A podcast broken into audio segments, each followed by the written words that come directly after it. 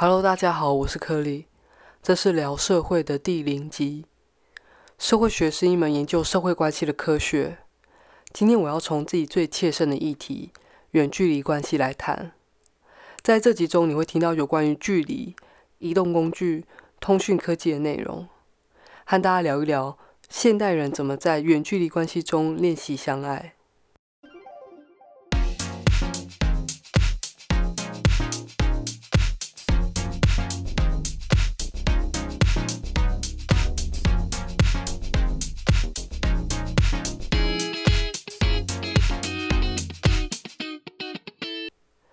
创立这个 podcast 的时候，对于要讲什么内容，其实我一直拿不定主意。但后来想想，这是一个日常生活材料的频道，所以我就决定拿我最近最常思考的问题来谈，也就是远距离的恋爱关系。我本身正在跟一个中国女生交往，我们是在研究所认识的，她是当时来台湾交换的学生，就来一个学期。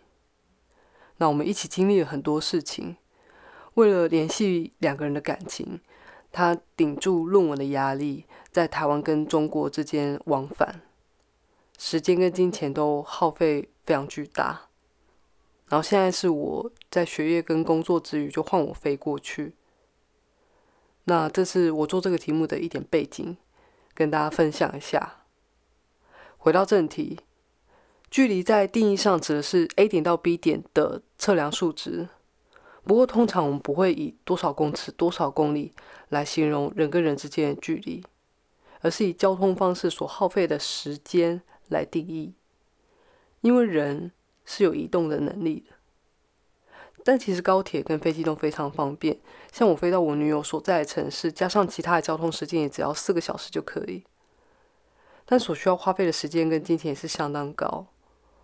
所以我们也没有办法常常飞来飞去。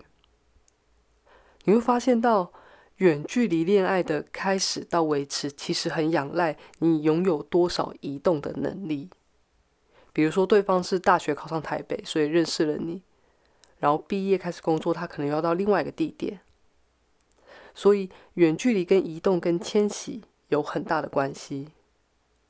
有时候我都会很好奇，说是不是越有移动能力的人，越容易谈远距离恋爱，这个假设没什么根据哦，只是我自己胡思乱想。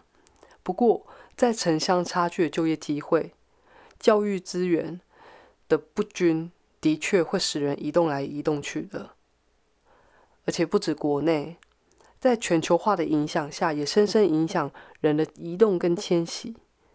根据主计处的资料显示，二零一七年国人赴海外工作达七十三万七千人。然后在十二月十六号刚出一份非常新的统计，二零一九年台湾出去留学的学生有七万一千两百二十一名学生。想想国内跟国外这样加起来，这当中会有多少远距离恋爱情侣啊？当然还有就是移动也跟每个人要花多少时间。陪对方陪自己是够的，这是一个主观判断的问题。我们今天先不谈，不是说这个不重要，只是我们今天先不谈。不过这种好像一体被拆分成两半的感觉，好像会让人很痛苦。但是我们要知道，一个人不是单独的在这个社会中存在，因此除了伴侣之外，每个人都还有其他的社会关系正在经营。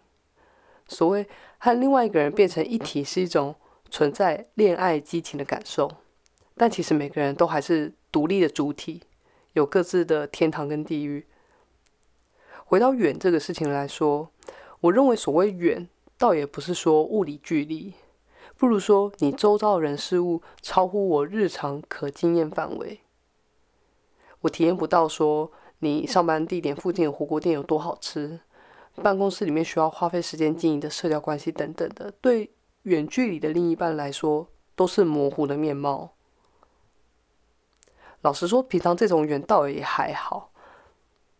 但是当对方需要你的时候，比如说需要有人呃带车带着去看医生、挂点滴，或者是受了委屈想要抱抱等等，这种远就是远水救不了近火。这些不能体验到的内容，或多或少还是可以利用通讯软体，透过文字跟图片，甚至是传一个抱抱的贴图来传达。政大社会系黄宏明老师就曾经提出一个模控空间的概念，指的是由网际网络所构建出来的互动性跟即时性，使人不再囿限某一个社会地方，而是可以在一个虚拟空间里面让互动发生。我们会一直在持续连接的状态下，这就是模控空间的概念。不要说远距离恋爱关系，其实现在很多家庭也是在赖群组里面互动，然后把这种由通讯软体作为中介的身体在场感，好像我在场，当做是真的在场。但一个抱抱贴图怎么样也无法完全体验到真实抱抱。这些符号解码后得到是一些想象和你在的安慰。我个人是觉得。不管是家人或是伴侣关系，都很难用纯粹的文字图片来维持感情，更别说在收讯不好、没电、刚好没空、刚好没听到等等这些因素，其实会非常容易造成冲突跟不安，然后使你们之间对于亲密关系的满意度降低。如果就这样频繁吵架，就好像被慢慢吸进一个黑洞一样。也不知道那个黑洞的尽头是什么，因为从来没有人从那个黑洞当中回来。讲到这边，你也许会问我：周末情侣跟假日父母该怎么办？我想引用陈志恒心理师的话来说，他指出，人跟人之间高品质的互动一定是带情感交流的，最重要的不是时间的长短，而是相处过程中的互动品质。在这句话的基础上，我想补充一下：我们因为社会变迁、科技进步，人变得是高度流动性的。就算你的成长、求学、工作都是在同一个地点，但是你的家人跟伴侣很有可能是要不断离开你的身边的。特别是有些职业又是经常不待在同一个地点。如果说你正在经历这种远距离关系，并且时常感觉到一些负面情绪、心情不好，好像你只要跟对方讲到话，就开始起争执，请你们一定要一起耐心的找到属于你们沟通相处的方式。你要知道，你跟对方的互动不是一场，不是你赢就是我输的零和游戏。虽然我知道这非常难，毕竟如果有人跟你说他很不满你，你一定会想要为自己争辩，然后在没有共识基础底下，两个人就。吵得没完，然后当沟通又只剩下视讯、电话、文字等等的这些方式的时候，这些互动就很容易造成误会，对于互动品质是有风险的。要怎么样让互动品质好这件事情，我觉得是没有一个标准答案，因为每个人每段关系牵扯不一样的议题，比如说假日父母跟初上大学小孩。在你闲暇，在小孩闲暇时间是陪家人跟陪朋友这个事情，一定会吵架。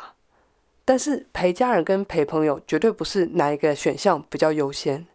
毕竟费孝通在《乡土中国》这本书里面提出的传统中国社会特征，强调血缘关系的重要，群体关系的相对性。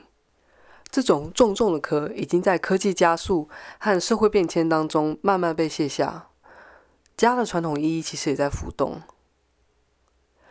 我现在想想，其实我从小到大都没有学过一堂课，叫做“怎么好好爱”。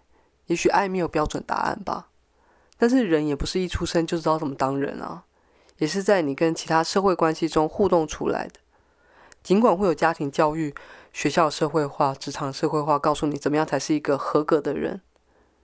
但是合格就是正确答案吗？